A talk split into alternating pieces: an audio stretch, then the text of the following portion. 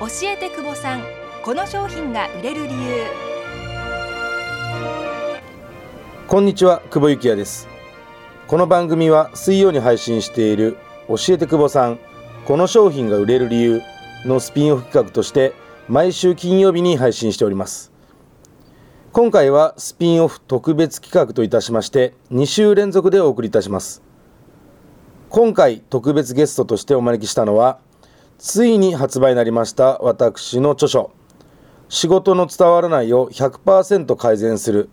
伝える力の超教科書」の編集を担当してくださいました大和書房の三浦隆さんです本日は新刊の編集秘話についてたっぷりとお話を伺ってまいりますはい、えーそれでは大和書房の、えー三浦さんに来ていただきましたよろしくお願いいたしますよろしくお願いします。まず三浦さん、ポッドキャスト初めてじゃないんですけど、はい。自己紹介お願いします。あ、はい。えーっと、あの久保さんの本ではですね、えーっと数字力の教科書、数字力のルールというのに引き続き、はいえー三もう三冊目三冊目でにすなるんですけれども。はい今度、えー仕事の伝わらないを100%改善する伝える力の教超教科書を担当させていただきました3冊目、はい2年で3冊ですもんね、そうですね超ハイペースじゃないですか。うーん本当に初めに本をお願いした時はまさかこんなトントン拍子にディープなお付き合いになるといやはー思っていませんでしたがどうなんですか、そう浅い付き合いを求めて るですけど、うんまあなんとなくもうその頃はね、僕、1冊しか本出してなかったし、まだ、あそうですねね、そうそうそうそう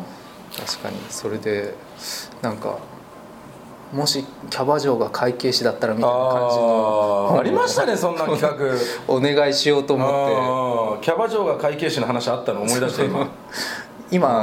もう一回やってもいいかもいやしれない絶対やらないそうですか絶対やら ないあのね三浦さん持ってくる企画ってね本当売れない企画が多いいやいやそれで一回もだから僕採用したことないもん正直あーあーそれだからやってないだけで、いやまあやってないですよまあ、やるともしかしたら 本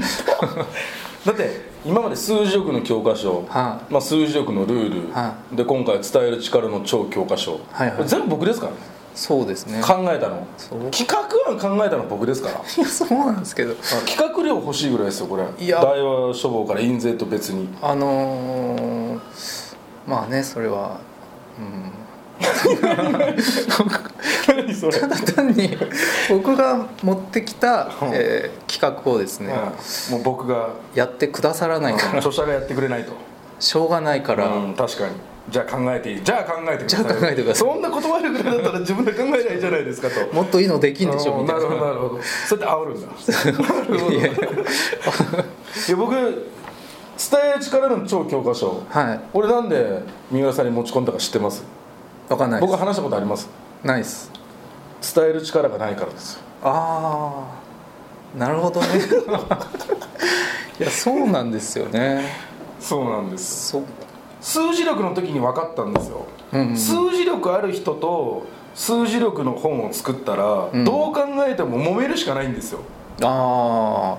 うんで僕はあの嫌なんですよ、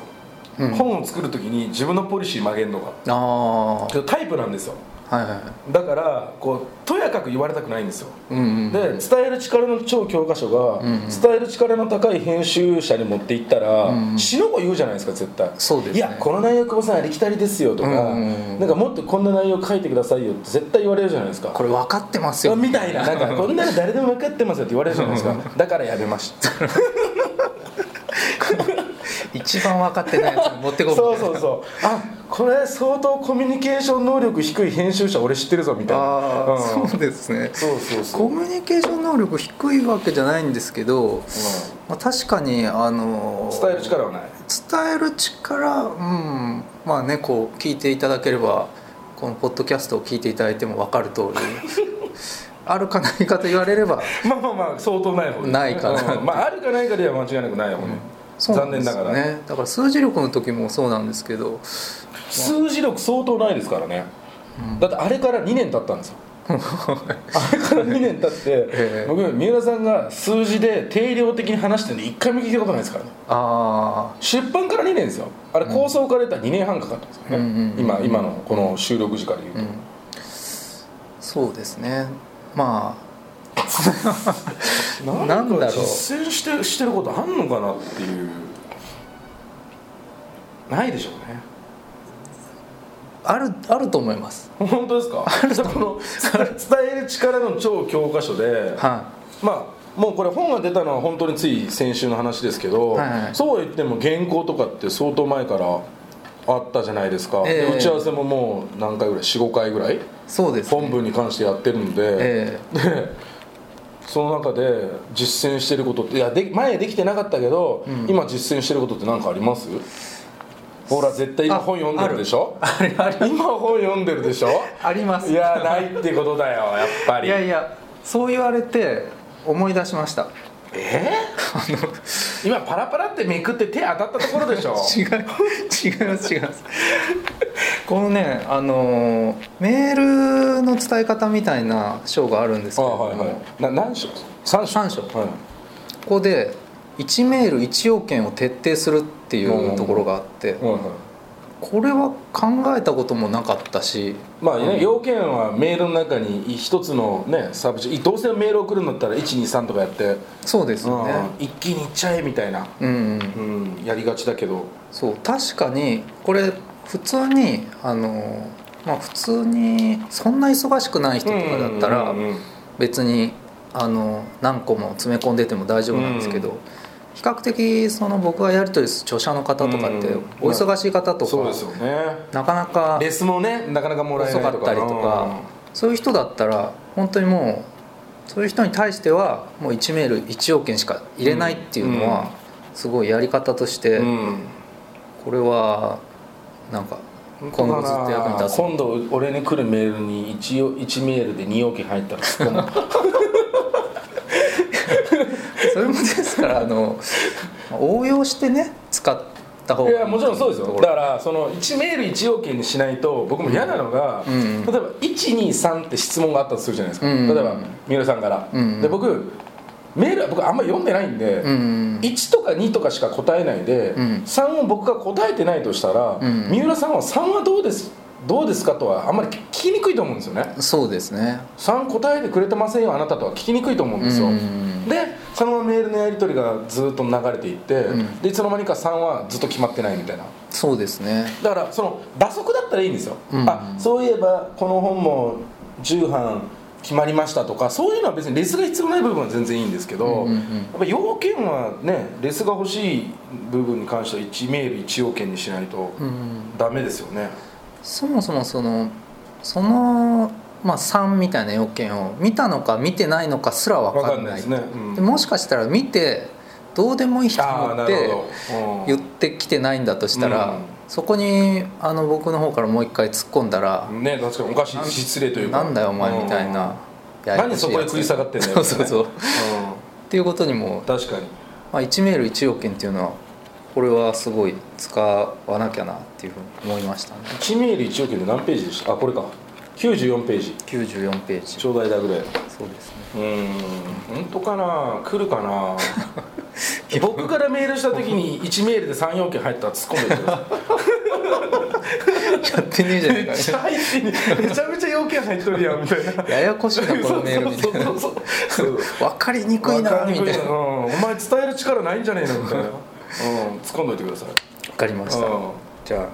あよく見ときますよく見といてくだ さい、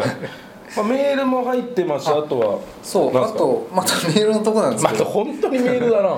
メールに依存しないっていうのうんがはいはい逆にそのメールでどういうふうにやればいいのかっていうのもある一方ではあのごめんなさい的ななんかこちらに非があって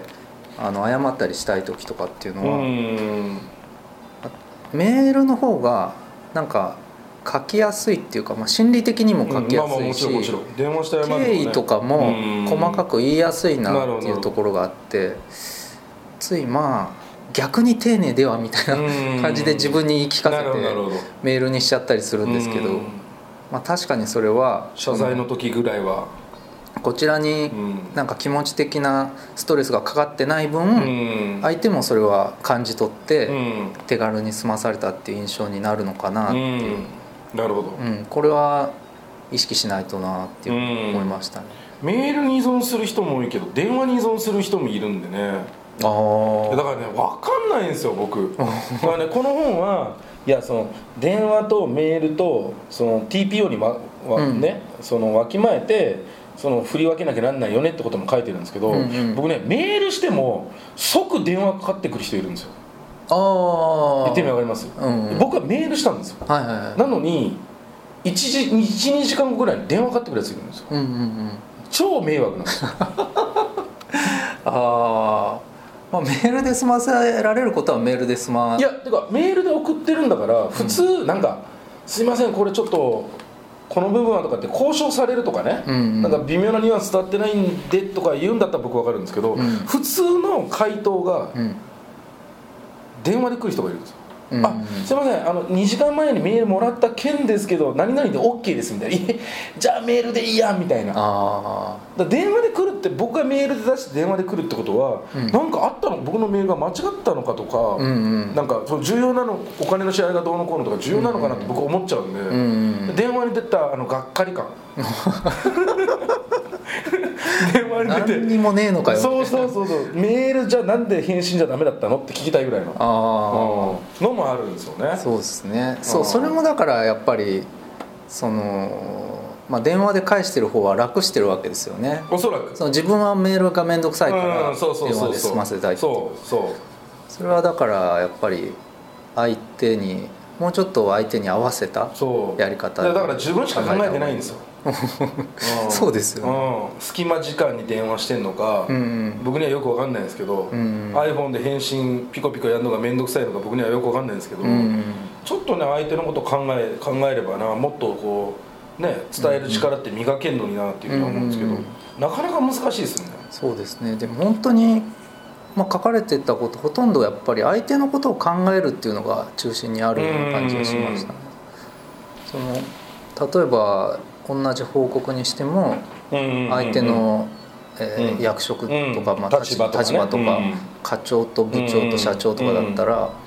えー同じ報告でもどこまで細かく報告すればいいのかっていうのも変わってくるし、うん変えないと相手にとってそうですね迷惑だっていうそう話がそあっうてそう、うんそれは本当にそうだなと思ったんですそうけ伝どえる力って多分その自分がロジカルになるとか、うん自分がうまく喋れるとか、うんうんそんなことよりもっと大事なのって相手にどう伝わるかなんで、うんまあ本にも書いてありますけど伝えたかどうかじゃなくて伝わったかどうかが全てなんで、うんうんうんそこにねポイントを置いて書いたつもりなので、うんうんうんぜひ読んでいただきたいと思いますけども今週はこれで配信を一旦止めさせていただいて、えー来週また、えー後編をですね、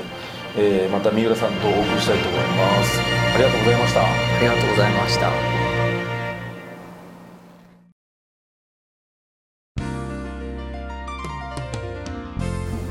久保さんの新刊「仕事の伝わらない」を100%改善する